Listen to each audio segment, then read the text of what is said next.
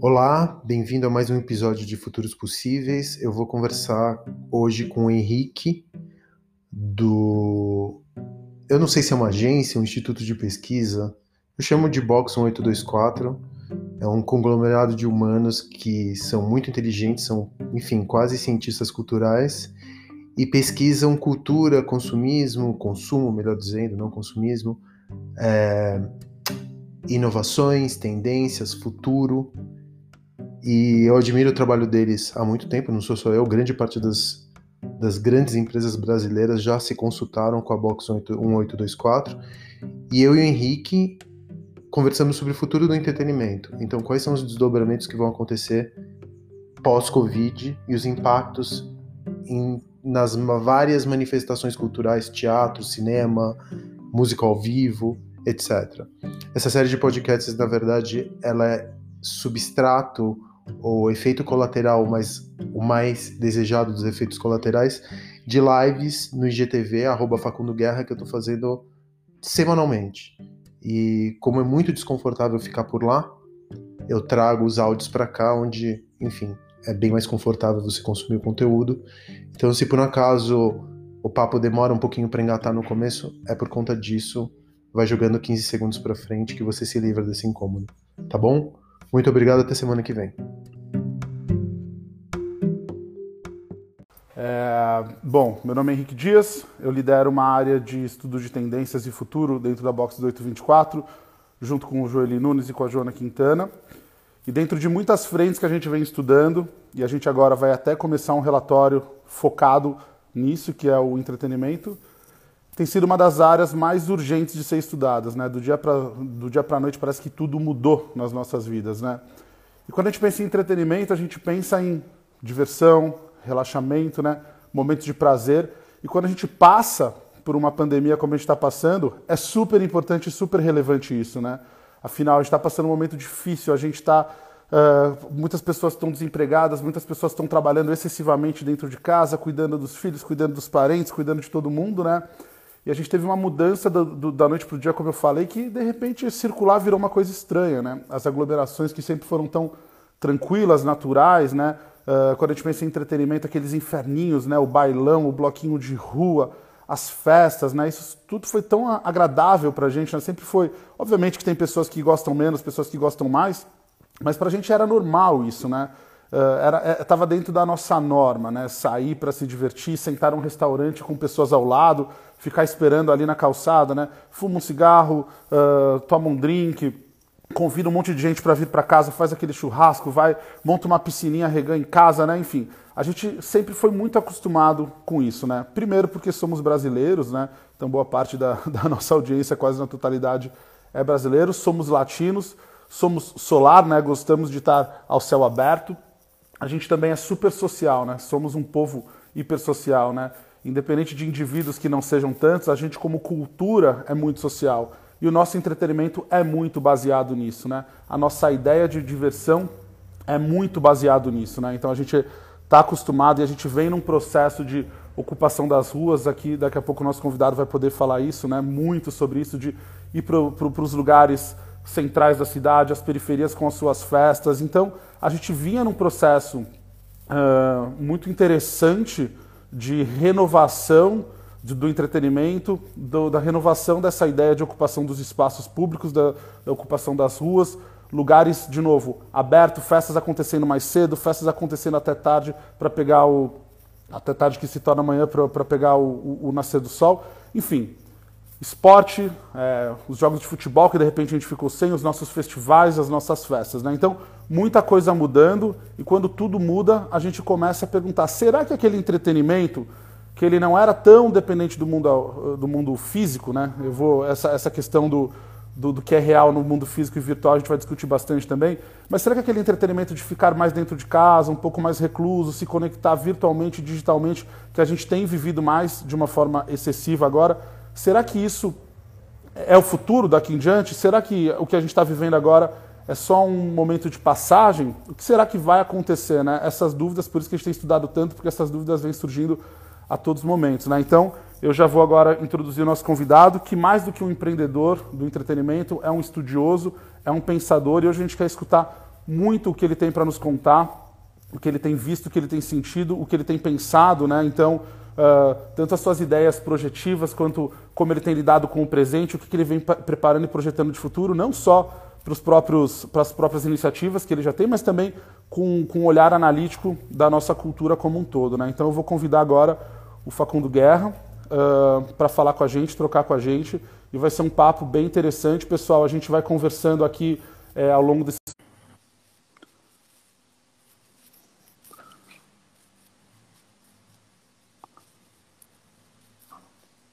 Um minutinho enquanto ele entra.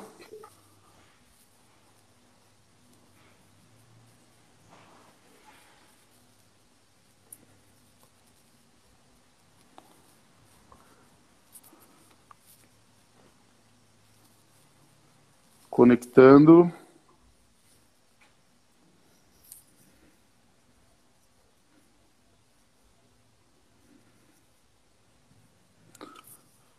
Enquanto o Facundo está conectando aqui, ele já fez o pedido, eu já aceitei. Enquanto ele vai entrando, é, parte da, da, nossa conversa hoje vai se dar muito nessa esfera do que, que é o, o, o entretenimento físico e o que, que é o entretenimento virtual digital. Né? Como a gente começa a ver. O Facundo não está conseguindo participar. Só um segundo, pessoal. Deixa eu.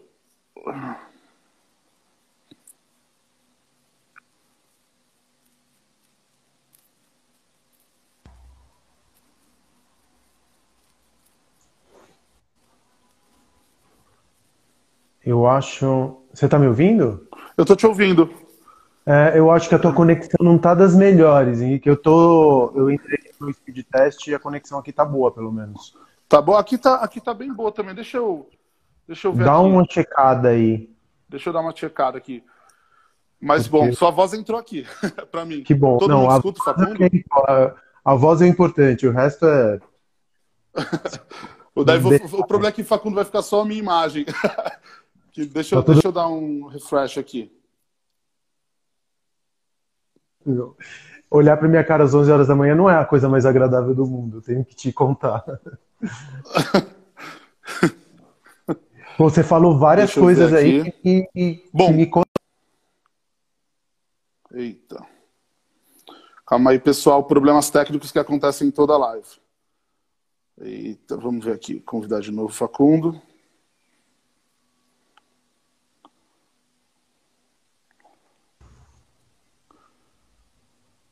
E aí, eu acho que, tá eu estou te ouvindo. Eu acho que o áudio está entrando, o vídeo. A gente tem feito, Facundo, várias lives aqui no, no Instagram. E é tá, então me dá um tempo que eu vou, eu vou, eu vou reiniciar, tá? Eu vou entrar e vou sair de novo. Tá? Legal, já volto. perfeito. Legal. já. já. Bom, pessoal, eu vou aproveitar aqui enquanto o Facundo está reconectando é, e vou dividir um pouco do que a gente tem estudado aqui, né? Como eu estava colocando, é, parte do desafio hoje do entretenimento é que a capacidade de se usar o mundo físico, tanto para produzir, ou seja, né, então a gente vê as grandes emissoras que produzem, né, os grandes canais de, de produção de conteúdo, né, que produzem novelas, que produzem séries, que produzem uh, programas ao vivo de entretenimento, tem tido um baita desafio do ponto de vista de produção mesmo. Né, então a gente não pode também aglomerar pessoas uh, dentro dos. Deixa eu ver, o Facundo pediu aqui de novo.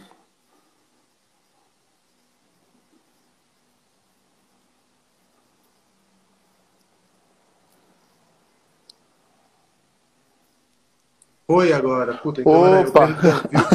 imagina, tava imagina. Meu... Tava usando um outro celular para me conectar, desculpa. Imagina, cara. Muito, primeiramente, muito obrigado aí pela, pela presença, pela, pelo aceito, aceite do convite. Imagina, uma puta honra falar com vocês. E a ideia aqui, Facundo, a gente tem um papo bem. A gente pode projetar lá na frente, a gente pode falar de dores do presente, a gente pode. A gente pode tudo hoje aqui nesse papo. E a primeira coisa que eu queria perguntar, né? Para você. Eu estava falando um pouco desses desafios do virtual versus o real, a dificuldade de produção, né? Porque muitas vezes a gente pensa que só aglomeração ela se dá só na plateia, né? Então as pessoas não podem se aglomerar ali numa festa, num show. Ah, então não dá para acontecer aquilo. A gente até esquece do bastidor todo, né?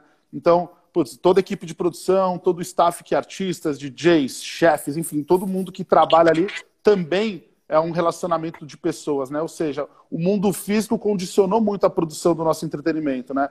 E aí a minha uhum. per primeira pergunta, relativamente óbvia, quando você pensa agora, você como um pensador de sociedade, um pensador de cultura, um pensador de entretenimento, como você acha que essa pandemia vem impactando e quais setores do entretenimento ela impacta mais? Olha, eu acho que se você for falar numa escala muito maior, tá? Nossa, tá difícil de eu conseguir encontrar uma posição aqui pro celular. se, eu for falar de uma escala maior, acho que a maior, a, o maior fenômeno que a gente está vendo por conta da pandemia é essa a dissolução daquela fronteira entre o real e o virtual, que a gente durante começou isso na década de 90 ou até antes no cyberpunk, a questão dos mundos separados, como se existissem constituições que fossem físicas e constituições digitais. Então, acho que a primeira coisa que a gente, que a pandemia, que já vinha num fenômeno de aceleração, mas que a pandemia acaba por dissolver por completo é essa fronteira real virtual que ela não faz mais sentido. Então, os apps começaram a ganhar constituição de lugares, e os próprios lugares físicos tentaram se digitalizar. E isso já estava acontecendo, né? Um lugar físico, por exemplo, a gente falou muito tempo de uma tendência que eu particularmente acho cafona, mas que era, que era comum a gente encontrar de lugares instagramáveis. Uhum. Era uma tentativa dos lugares se apropriarem de gramáticas e estéticas que vinham de aplicativos. Então existia um impulso para uma digitalização porque era a maneira como os lugares existiam em lugares. Isso começou até, na verdade, em 2000. Eu me lembro que eu, eu me lembro exatamente o momento em que essas, esses muros caem, que foi eh, na, na história do Vegas. Uh, o Vegas foi o último clube romântico que existiu em São Paulo. Porque pós-Vegas, o, o, núcleo, o clube, era um eh, ele era em si uma rede social. Né? Uhum. Você tinha um DJ, você tinha um estilo musical, você tinha um código de ética, um, um código de se vestir, um tipo de bebida, um tipo de droga, um tipo de comportamento. Então, ele em si, ele construiu uma micro-rede, né? E aí, as redes sociais, elas chegam para que para ocupar o lugar que era, por exemplo, dos clubes ou das pequenas associações, do, do cineclube é, ou do bairro. Ou seja, eu me lembro que o Vegas ainda, ele em si era uma rede social, e o Lions não. O Lions era o lugar onde as pessoas iam depois que elas tinham dado um check-in que elas iam para o Lions na sexta-feira ou no sábado. Então o Lions é uma, começa a virar uma consequência das redes sociais. Ele está numa relação entre rede social e espaço físico, ele está subalterno porque as pessoas davam check-in no Facebook, é, pós-Orkut, né, e o começo do Facebook, a gente está falando de 2000 e 2010, 2009, 2010. Então aí a gente tem antes o clube era rede social, tanto é que o Orkut não existia, a gente nunca teve uma presença social com no Vegas. Então, Orkut não existia, o Facebook estava muito incipiente, e depois a rede social ela ocupa o lugar físico do clube. Então, acho que para responder a tua pergunta, a primeira coisa que já está acontecendo há alguns anos, mas que definitivamente sucumbe é essa fronteira real físico, é, real virtual. Os lugares são, os apps são lugares. Fortnite, por exemplo, é um puta de um exemplo. Uhum. Fortnite é um lugar. Tinder é um lugar é, os aplicativos de encontro são lugares, inclusive que possibilitam os primeiros contatos é, físicos, que, como alguns poetas já disseram e o Morizini repetiu é, recentemente, estar perto não é físico. Né? Uhum. Você, pode estar, você pode estar numa aglomeração com um milhão de pessoas e se sentir absolutamente sozinho. Ou você pode ter uma, uma conexão distante, remota com uma pessoa e se sentir ao lado dela. Então, o sentimento de presença não é condicionado ao sentimento, à necessidade de proximidade. Então, acho uma, que, que isso é uma coisa que a gente vai ainda ver quais são as consequências de tudo isso. E entre todas as indústrias, a que mais sofre com isso é exatamente a música ao vivo. Porque ninguém fala cinema ao vivo, teatro ao vivo, arte ao vivo, ninguém usa o ao vivo dentro de um suporte artístico. A única forma de expressão artística que tem um ao vivo é a música. Por que isso? Porque ao longo dos anos, essa relação dos músicos com a indústria começou a ser erodida pela tecnologia. Então, hoje em dia, um músico ele ganha dinheiro não vendendo merchan ou vendendo play em Spotify, no show. E, a, e, a, e digitalizar um show, a gente viu até o fenômeno das lives no começo, mas que pelo menos agora eu parei de ver. Eu não estou vendo mais tanta live quanto eu via no começo da quarentena, da quarentena porque realmente não é irreproduzível um show ao vivo. Quem já teve um momento de epifania, um show ao vivo é um culto. É, uma, é um culto. Não tem outra, não tem outra metáfora, não tem outra associação. Quando você está dentro todas as outras formas de, de, de consumo de arte é, são peer-to-peer.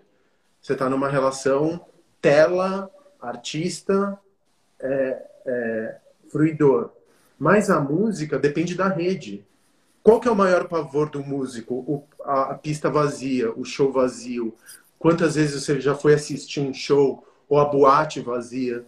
Essas, essas formas de manifestação de consumo é, artístico, elas dependem do outro, porque elas constroem. É na rede que você consegue a epifania.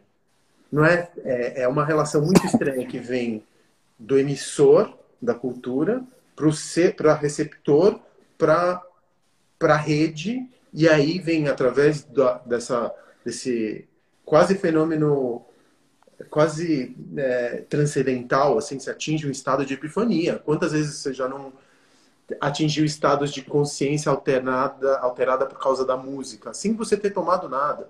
Ou você teve uma epifania num show que marcou a tua vida. Então a indústria para mim que é irre... que a digitalização ela não consegue chegar é na indústria ao vivo. Isso quer dizer que a gente vai viver um período pós-crise terrível, porque a, a relação entre música e audiência ela sempre foi intermediada pela indústria seja o, o Napster, o Spotify, dê o nome que você quiser, seja a gravadora, seja o dono da casa de show, que colocava um palco e atuava como um curador, selecionando quais artistas que ele disporia para sua para sua audiência. Então o músico ele sempre foi o, o, músico ele nunca foi empreendedor, ou poucas vezes o músico foi empreendedor. A gente tem músicos empreendedores. Acho que o maior exemplo que a gente tem aqui é, o Emicida, que é um puta do empreendedor, a própria Anitta é uma, uma grande empreendedora. O Emicida, para mim, é um dos maiores empreendedores que a gente tem nesse campo da música. Só que, e também um puta de um pensador, fudido para os dias de hoje, eu acho que o, o grande pensador da pandemia, da pandemia é o Emicida. Só que é, é difícil você é, construir uma relação entre artista e, e audiência. A gente está vendo muito artista, por exemplo, indo para o Twitch. Porque, uhum. diferentemente do Instagram Live ou de outras formas de conexão de live, por exemplo, um, um, um, DJ não consegue se, se, se apresentar ou fazer uma festa por Instagram Live porque o algoritmo do Instagram fica derrubando o tempo inteiro por causa de copyright. O que é muito louco você parar para pensar que a cultura do bootleg, do mix, do, que vem da década de 70, ela não consegue se, ela não consegue se difundir numa plataforma tão crucial para o nosso dia a dia como o Instagram por conta de algoritmo e de inteligência artificial. É, porque a inteligência artificial, isso aconteceu comigo algumas vezes. Eu publico um vídeo que tem uma, uma música clássica que foi tocada por uma é, orquestra por uma sinfonia na década de 90 é Mozart, mas executado por uma sinfonia que tem os direitos sobre aquele fonograma é, e o Instagram derruba porque os direitos do fonograma são daquela, daquela orquestra, daquela sinfonia, tem uma propriedade intelectual. Apesar de eu não, de eu não conseguir encontrar uma música original do Mozart cujo copyright já caducou, entendeu? Óbvio que eu não vou conseguir. Então é muito louco, porque, por exemplo, a cultura das festas, dos DJs, dos bootlegs, muitos dos MCs, eles não conseguem, não conseguem se expressar pelo Instagram, porque o Instagram não permite, ele coloca. YouTube também não permite. É. Então, se vai para o Twitch. Desculpa, cara, eu tô respondendo. Não, tá, tá incrível. Tá ótimo, tá ótimo. Segue, segue então você vai para o Twitch porque o Twitch ainda é um pouco mais permeável e ainda existe uma, uma um, um, um, componente no Twitch que o, o artista ele consegue ser remunerado. Né? Você consegue dar um tip para o artista, como é, que é uma cultura que acontece especialmente no meio oeste norte-americano, nos bares de música ao vivo, que é o passar o chapéu. que é muito interessante. O que a gente precisa entender, ou que a gente precisa encontrar uma maneira, e eu estou falando isso como dono de casa de show e, portanto, problema. Eu sou parte do problema. A gente precisa dissolver a relação corporativa, seja eu, seja o, Spotify, seja a gravadora ou seja a marca, que sempre se colocou entre o artista e o público. Tem que existir. A gente não conseguiu fazer com que a, o fonograma, sim, ele virou, ele pode ser peer-to-peer, -peer, né? Uhum. Desde que você queira fazer pirataria ou você queira consumir, ainda assim o artista não vai ser não vai ser remunerado. Mas agora, por exemplo, a gente também viu na pandemia surgirem as economias de afeto, Patreon, é, pequenas comunidades cuja, cujo autor é remunerado pelos seus, pelos seus, é, pela sua comunidade. Eu sou um exemplo disso. Né? Na própria pandemia, eu lancei um curso. Esse curso foi, é, foi voluntário, a contribuição, porque eu não tinha como cobrar. Né? No meio da pandemia, eu não ia cobrar. Eu já tinha preparado o curso no final do ano passado. E, de repente, eu me vi sendo remunerado pela minha comunidade. E todos os meses eu estou ganhando uma assinatura que eu vou te dizer que é suficiente para eu, eu tocar minha vida apesar da pandemia. Então, está acontecendo também uma, uma, os cursos que a gente também viu.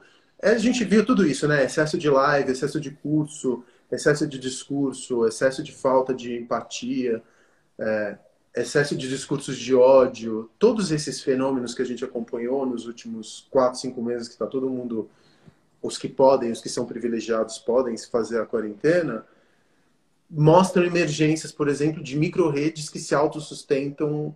Então, por exemplo, sei lá, o cara tem. O cara é um MC na quebrada, ou o cara tem é DJ, e de repente ele encontrou 100 pessoas que gostam do trampo dele.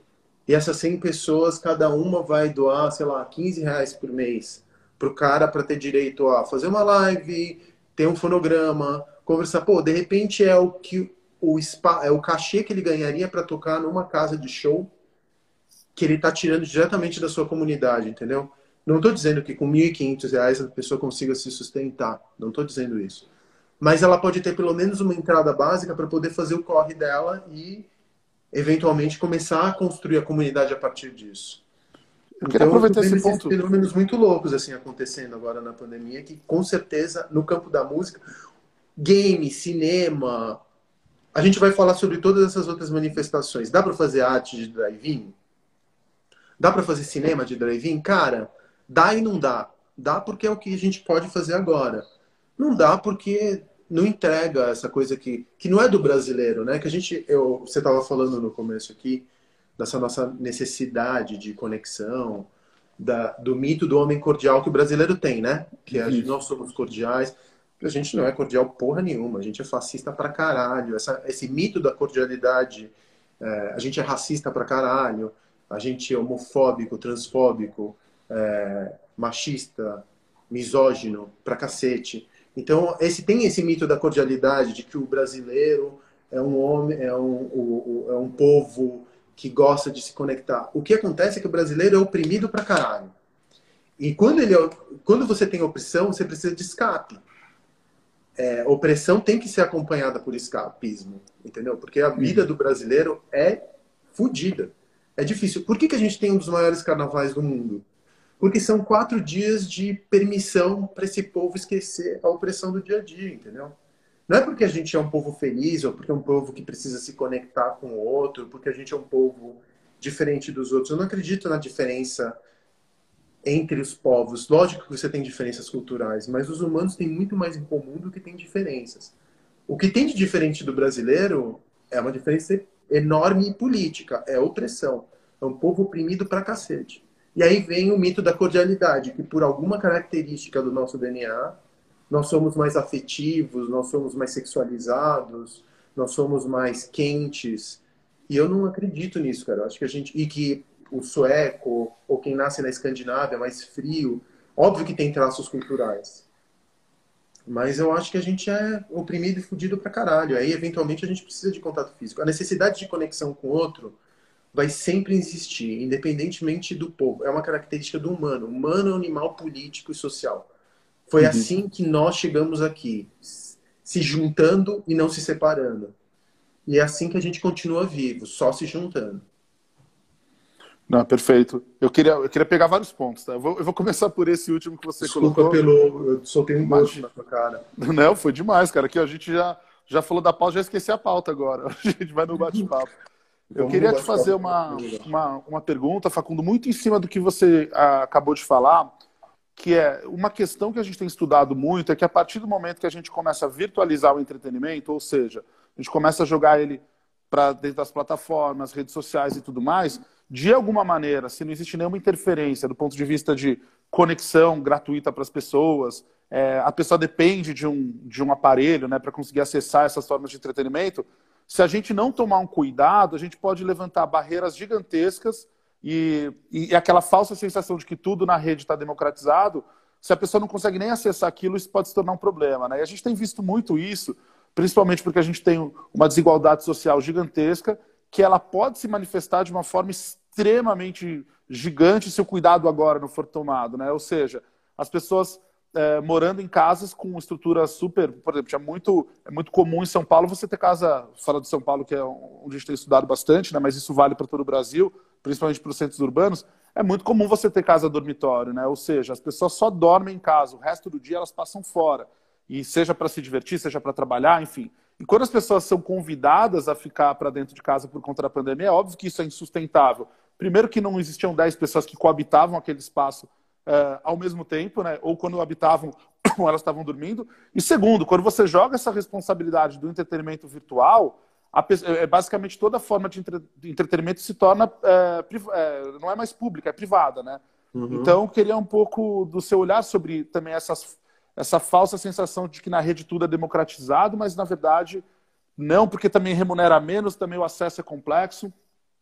Ah, isso vem também da década de 90, né, cara? Eu trabalhei na internet, eu comecei a trabalhar com a internet em 1997. Comecei a trabalhar né, com a internet logo depois que eu saí da faculdade. E a gente, um pouco por causa da literatura. Primeiro por causa dos da cultura de licergia da década de 70, né? Que é onde começam as pesquisas sobre a DARPANET ainda. É, a internet, ela vem um pouco dessa cultura da licergia, de construir um mundo novo, um mundo, uma tecnotopia, né? Então, a, apesar da internet ser um projeto militar, educacional militar, né?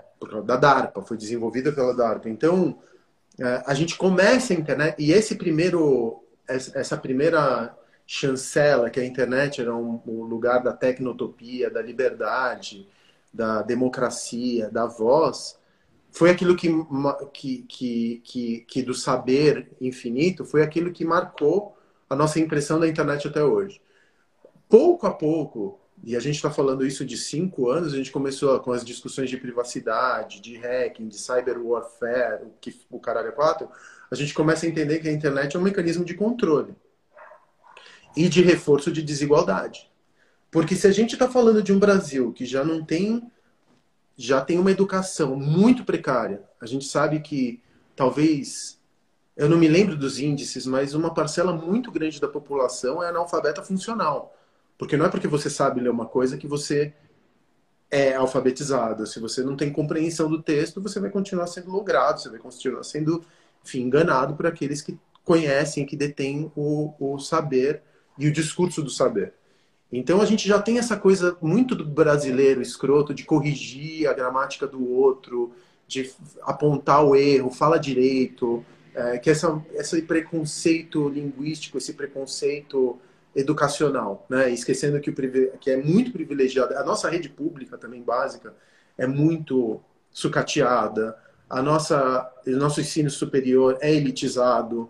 Então a gente já tem a desigualdade social que vem da escravidão, que vem do período de colonização, ela é o fundamento no qual esse país é erguido.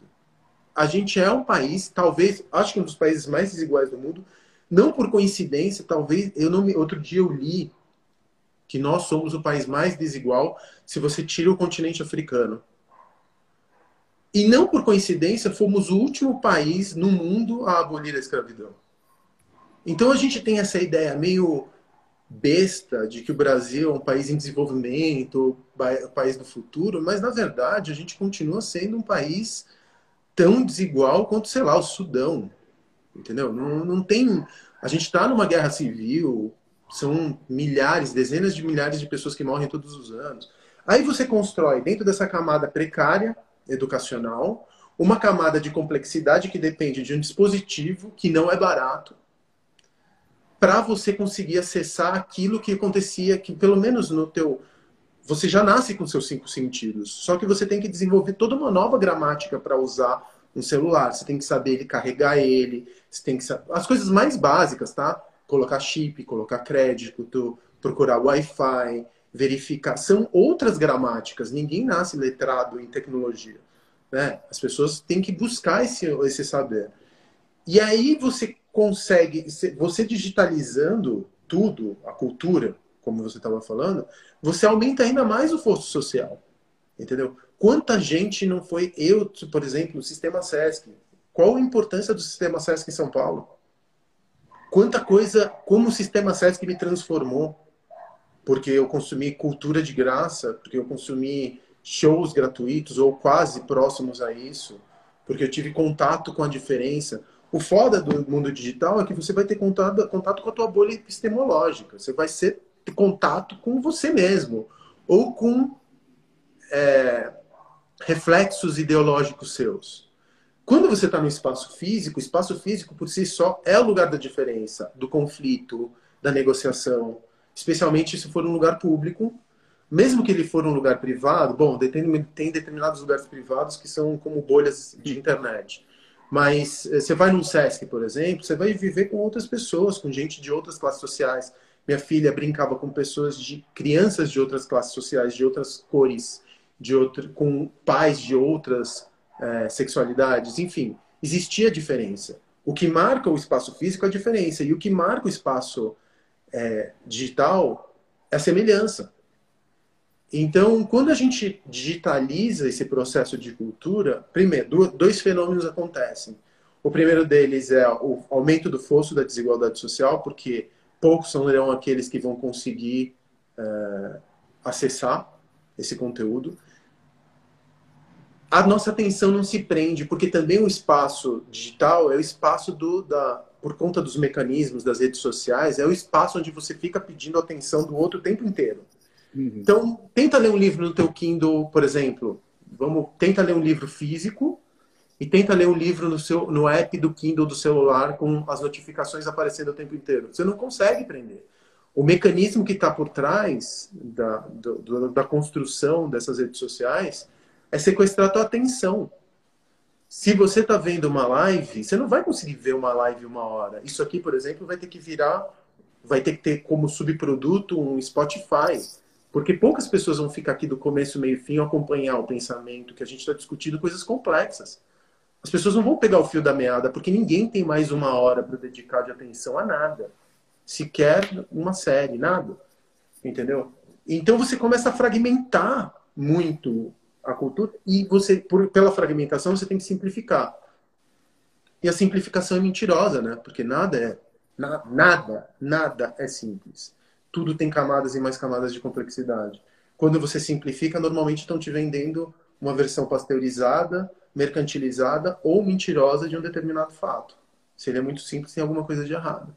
Então, pelo menos foi isso que eu aprendi ao longo da, da minha vida. Você fazer o processo de simplificar para explicar, sim. Mas existe muito. Você sabe como simples pode ser, como um simples é, elaborado, como ele tem uma, um grau de sofisticação e de de investimento de energia intelectual para construir aquilo.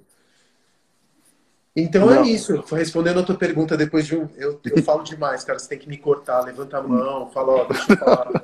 eu, tá. eu falo demais. Respondendo a tua pergunta, vai piorar. Desigualdade é uma outra, uma outra tendência pós-pandemia. Eu estou falando isso de uma maneira meio irônica e cruel, por ser irônico, porque eu estou numa posição de privilégio, aí eu posso também me dar ao privilégio de ser irônico mas é, a desigualdade social vai só aumentar. Como se isso fosse possível.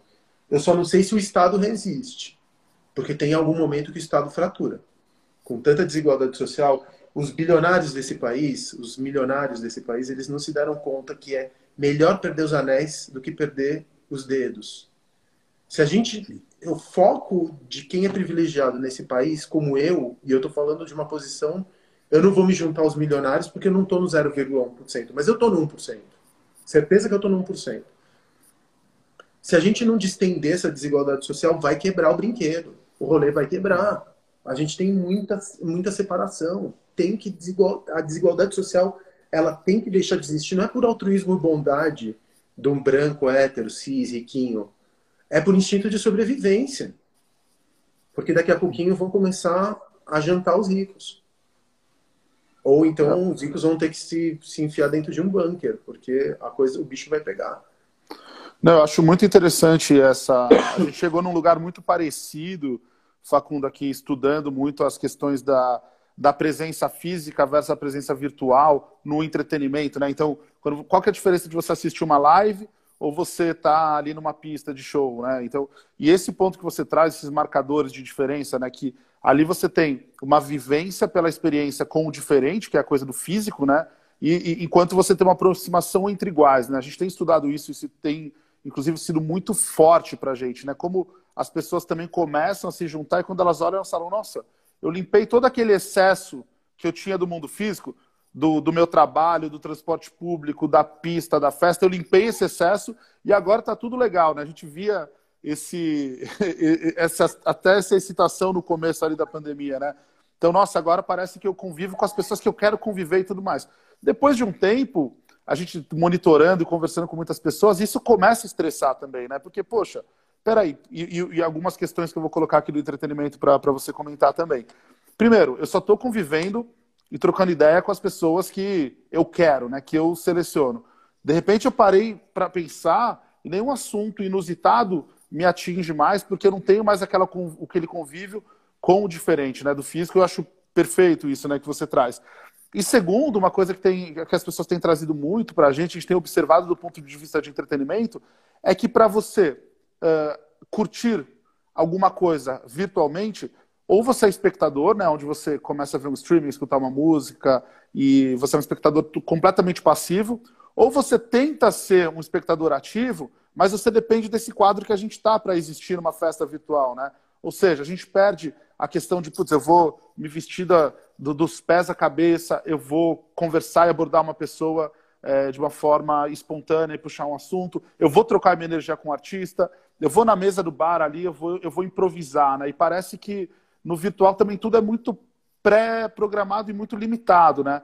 E aí isso nos leva a crer que talvez também a gente viva só um ensaio do que o virtual possa ser, né? Pode ser que o virtual também venha com novos recursos, novas camadas, né?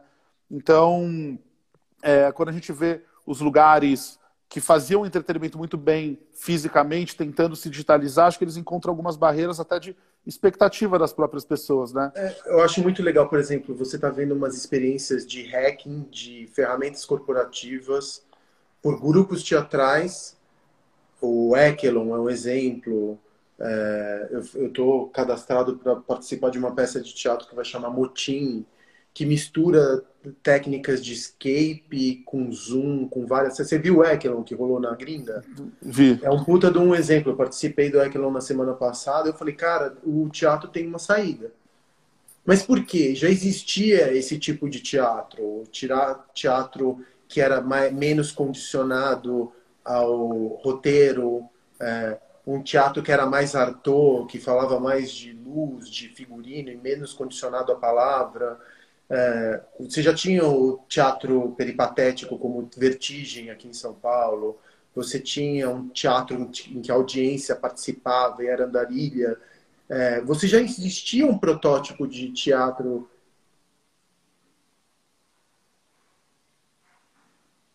desculpa. Enquanto que você no, no, no, cinema, por exemplo, você consegue ver fragmentações via TikTok, até TikTok, né? Pode ser uma ferramenta política. Então, você vê hacking de grupos ativistas usando o TikTok para é, saturar uma convenção do Trump na gringa.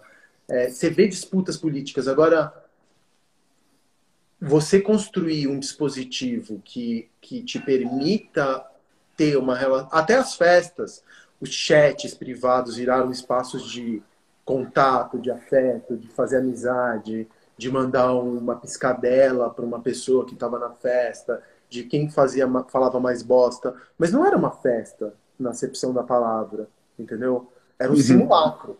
As festas, a música ao vivo, são simulacros. Enquanto que o teatro, o cinema, eles continuam sendo teatro e cinema, no meu entendimento, quando você se digitaliza. Agora a festa é simulacro, tá todo mundo fingindo ali com. É triste. De uma determinada forma, qualquer festa virtual ela tem um componente de trágico, de melancólico, de ridículo. É, porque eu, eu, sei lá, em alguma. Eu me sentia naqueles bailes de debutante ou formatura que, que eram engraçados, mas tinham um componente de surrealismo, sabe? As poucas festas de Zoom que eu fui, ou as poucas lives que eu vi, eu falava, cara, é muito legal, mas também é um pouco ridículo, né? Porque. Mas os afetos aconteciam. Só não dá para chamar de festa. Ups, só não dá para chamar de festa. Dá para chamar de outras coisas, mas festa não era, entendeu? Perfeito. E, e uma pergunta que o pessoal fez aqui, jogou, na sua opinião, quando a gente chegar numa vacina, fala-se em dezembro, janeiro, mas até todo mundo se vacinar, mas projetando, vai, vamos supor que daqui a um ano a gente tenha uma situação completamente controlada, onde seja seguro do ponto de vista da contaminação, né, da, da, da, da contra, a gente contrair o vírus, a gente está controlado. É, uhum. Você acha que as pessoas vão voltar uh, a frequentar as festas, as pistas, as mesas de bares, é, as, as, os teatros tranquilamente? Ou você acha que fica um trauma, uma, uma cicatriz nisso? Todo mundo vai carregar uma cicatriz pós-traumática né, nessa pandemia. E, mas eu acho que sim, eu acho que depois que essa vacina vier, ou pelo menos até uma outra virose, ou até um evento climático que seja de verdade trágico para a humanidade, a gente não aprende, cara. A humanidade, se tem uma característica do humano, é que ele só aprende na dor. Então ele vai voltar aos seus comportamentos confortáveis. A gente já tem já não tem um monte de gente fazendo festa clandestina no meio do, do ápice da pandemia. Não aprende, não tem jeito. Você acha que alguém tem uma característica que eu acho que é muito do ocidental, mas ainda mais extremada no brasileiro, que é não conseguir se ver parte de um todo. Uhum. Isso é uma coisa que acontece em direita, esquerda, centro, qualquer espectro político. Eu não estou falando nem de política. Eu tô te... É, eu estou falando de política, não estou falando de moral. É você não se ver parte do todo. Você não entender que se você sair ou se você se expuser a um risco, o risco não é seu. O risco é das outras pessoas com as quais você vai travar contato. Que o teu tipo de comportamento irresponsável porque se o cara tem a decisão de querer é, se, se inocular com esse vírus, é uma decisão de foro íntimo, não tem absolutamente nada a ver com isso. Entendeu? Se ele quiser se inocular com esse vírus e quiser ficar dentro da, do quarto dele, quem sou eu para dizer que ele não pode fazer isso? Faça, corra esse risco, é uma, é uma decisão consciente tua. Agora, fazer isso expondo mais gente, expondo mais pessoas que não tomaram essa decisão, uhum. É horroroso, entendeu? E essa é uma característica nossa, a gente não consegue ver nada além da nossa própria nosso umbigo, no máximo nossa família, que são os nossos amigos. Mas é ali a, a capacidade de projeção como sociedade, a gente fala sociedade, a sociedade não existe. Não para 99,99% ,99 das pessoas que vivem nesse país. Elas não se preocupam que existe, não existe sociedade. Existe eu, existe vai, talvez a minha família direta e talvez dois ou três amigos. O resto que se foda. É assim que pensa o, o, o brasileiro médio, entendeu? Então é foda, vai voltar tudo. Dá uma vacina. Nem, nem precisa dessa vacina. Sabe o que aconteceu? Uhum. A gente já normalizou 1.100 pessoas. Você não, você não sai na rua e você fala, nossa, que coincidência, descobriram a vacina. Só eu que não soube que descobriram a vacina. você vai, você vê as pessoas com a máscara aqui, né? Você vê a, máscara aqui, o nariz de fora, a máscara aqui. E você vê, tipo, foda-se, são 1.100 pessoas, não é um evento. E, e ao mesmo tempo, é, é compreensível no nível humano, sabe? Eu não, também não posso ser sommelier de quarentena alheia, eu não posso ficar falando, é, fiscaliz, fiscalizando o outro, porque é foda você ficar três meses dentro de casa. A gente nunca tinha passado por isso. Tem um monte de uhum. gente que está precisando de um goró, tem um monte de gente que está precisando de uma festa. Eu também estou precisando. Tem um monte de gente que está precisando de um back com os amigos. Tem um monte de gente que está precisando contato e que está enlouquecendo. Então tem essas duas. Tem a irresponsabilidade social, por um lado, e tá foda, irmão, do outro, entendeu? E uhum. onde que você, onde que você consegue conciliar essas duas coisas? Eu vou cuidar do meu rabo, entendeu? E aí eu vou cuidar do meu rabo, eu vou cuidar do rabo das pessoas que estão à minha volta. E eu vou me preocupar porque eu tenho uma mãe de 70 anos que eu continuo vendo. 75. Meu, meu pai também tem a mesma idade. Se eles pegarem essa merda, é uma, tem, tem uma grande probabilidade de perdê-los. Então, porra, eu vou pensar na, nos meus pais, nos pais dos meus amigos, nas, nos, nas, nas avós da Pina, da minha filha, né? ou em mim, porque eu não estou fora do grupo de risco, entendeu? Mas eu também queria estar numa festa clandestina, eu queria também estar tomando um goró no boteco da esquina, fumando um beck com os amigos, como se nada estivesse acontecendo. O foda é que tá. E a gente já cobrou demais da sociedade, né? Tá todo mundo ficando louco dentro de casa.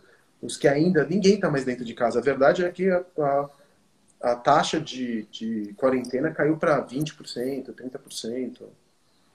Então Não. é difícil, cara. Não dá para julgar também, entendeu? Não, perfeito. Eu vou puxar um, uma outra aba da conversa que você colocou ali atrás. Eu ia perguntar naquela hora, mas deixei passar.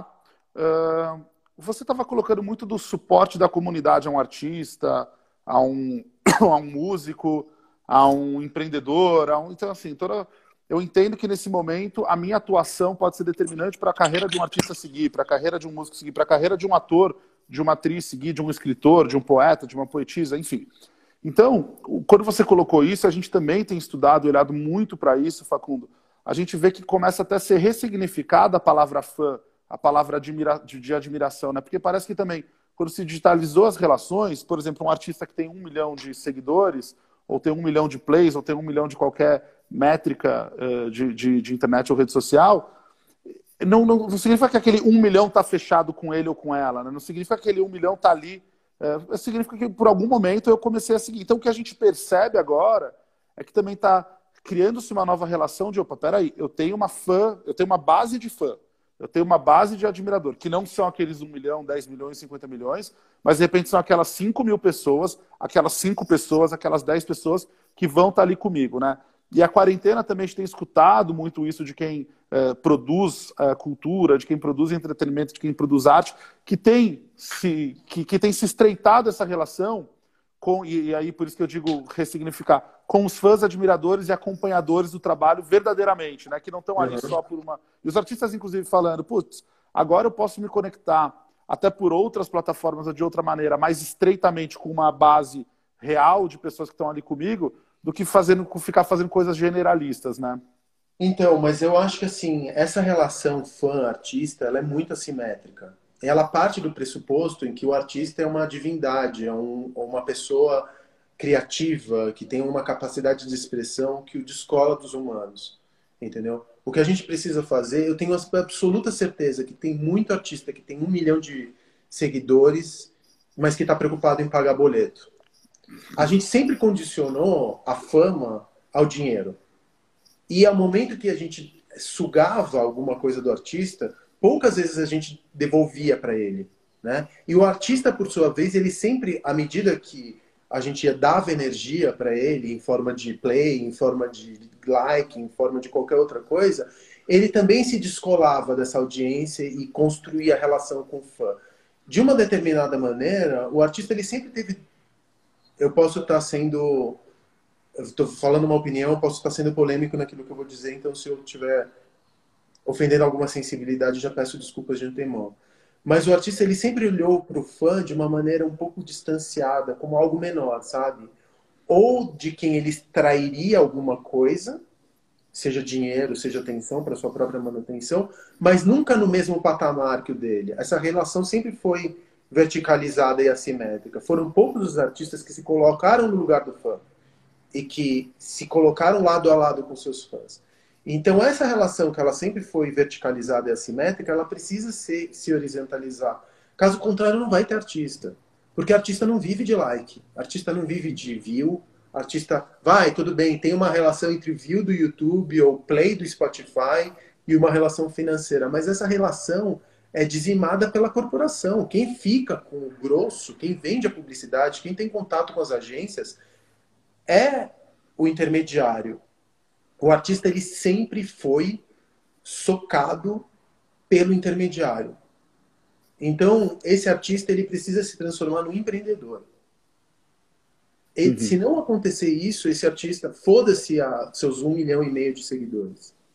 Como é que você vai pagar o teu boleto no final do mês? Como é que você vai poder criar a tua arte se você não sabe o que você vai jantar no final do dia? Entendeu? Então essa relação, ah, eu, eu não vivo de like. Eu tô cagando e andando se eu tenho um milhão de seguidores. Eu prefiro ter 700 seguidores, a 70 mil seguidores. A... Eu não tô... A gente, não, a, gente, a gente construiu... É muito doido isso, porque a gente caiu no conto muito bem elaborado, muito inteligente, da, de conseguir construir números que indicassem a fama. Ah, sujeito tem 70 mil seguidores e aí a gente cria uma. Ele é micro-influencer.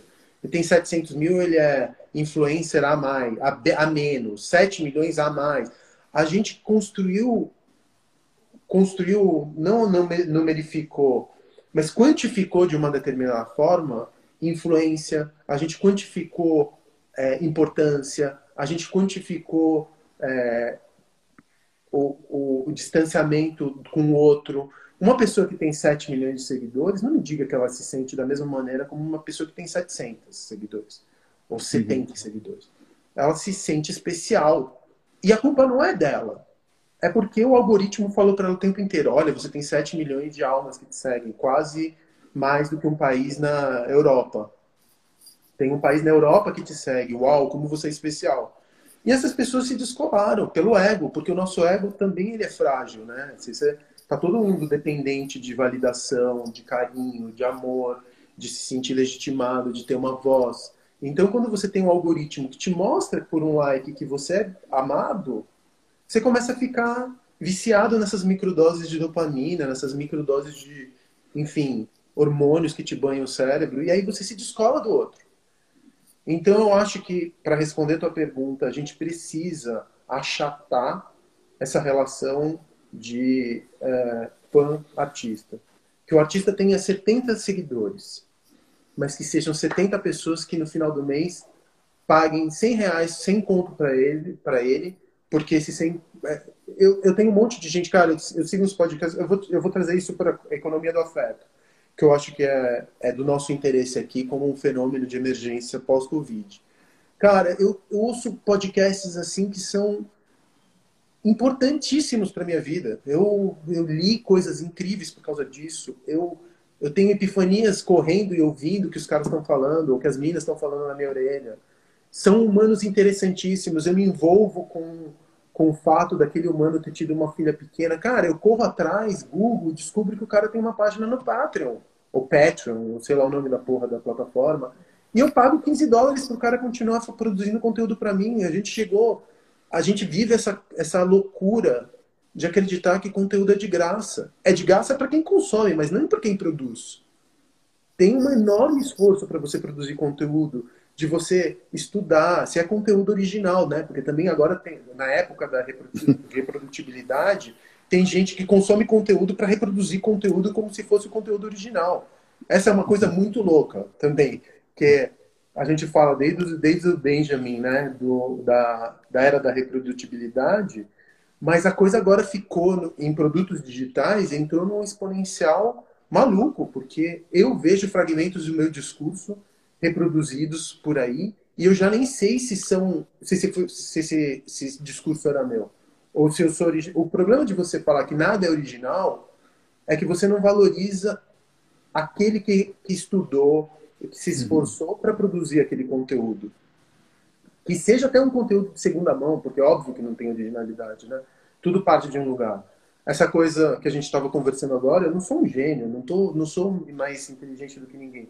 Mas é fruto de muito estudo, cara. Eu fico lendo o dia inteiro. Eu leio 12 horas por dia. Seja artigo ou seja livro. Eu estou interessado em discutir esse assunto, o que me capacita para conversar com outro cara que lê pra caralho como você como a Vox, que só tem humanos que só leem pra caralho, entendeu? Mas aí a gente está conversando aqui alguma coisa. Alguém pega, descola isso do nosso discurso e vende num curso. Como que a gente fica? A gente não pode, a gente tem que continuar eh, produzindo.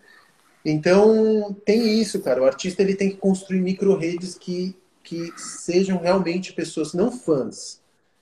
Eu, essas distinções hierárquicas, professor e aluno, é, artista fã, diretor, audiência, que colocam humanos em posições, em pedestais, que descolam humanos que são muito mais importantes do que outros, essas distinções elas precisam acabar porque elas representam um velho mundo. O que importa é que verdadeiramente, pô, você gosta mesmo do que eu falo? Me paga um PF. Você uhum. gosta do que eu falo? Me paga um cafezinho. Me, me, me, porque você ou então me dá alguma coisa, não precisa ser dinheiro. Você pode me trocar alguma coisa comigo? Eu estou te dando algo que é importante para tua vida. Se você não conseguir fazer escambo, me dar outra coisa importante para mim, você pode me pagar um cafezinho? E a gente tem que parar. É, é, é muito. Não existe de graça na internet. Gente, e esse é um velho adágio, né? Se alguma coisa é de graça, o produto é você. né? Então, não existe de graça. Existe o um esforço intelectual de uma pessoa, de um artista, de quem quer que seja, que produziu aquilo. Remunere essa pessoa, que seja com um, dois, três reais. A gente gasta dez pratas numa breja, numa boate. Por que, que você não vai dar dez pratas para o teu artista predileto? Entendeu? Que, é, que, que, no final das contas, é responsável por te é, trazer tanta epifania e tanto prazer. Só que essa relação, como que eu dou 10 reais pro homicida? Porque eu queria jogar dinheiro na cara desse filho da puta. O cara é um gênio, entendeu? Como que eu dou dinheiro pro homicida? Não sei. Talvez ouvindo sem parar o Spotify, tocando lá no, no na porta dele, falou: Emicida, você é muito importante para mim. Posso te dar um cheque de 100 reais que é que eu posso te dar agora? Me dá, passa a tua conta corrente. Tem que existir alguma relação que ligue financeiramente o artista ao, ao, à sua audiência. Eu acho isso muito importante. Não, perfeito. A gente vai estar tá bem na reta final aqui, até porque depois de uma hora o Instagram corta a live, né? Então a gente é, tem mais três minutinhos. É, vou te pedir umas últimas palavras, mas para concluir aqui o nosso papo, eu vou agora já me despedindo e deixo o Facundo para encerrar. É, muito obrigado a todo mundo que, que, que veio. Essa live vai ficar disponível para vocês assistirem, reassistirem, estavam perguntando aqui no chat.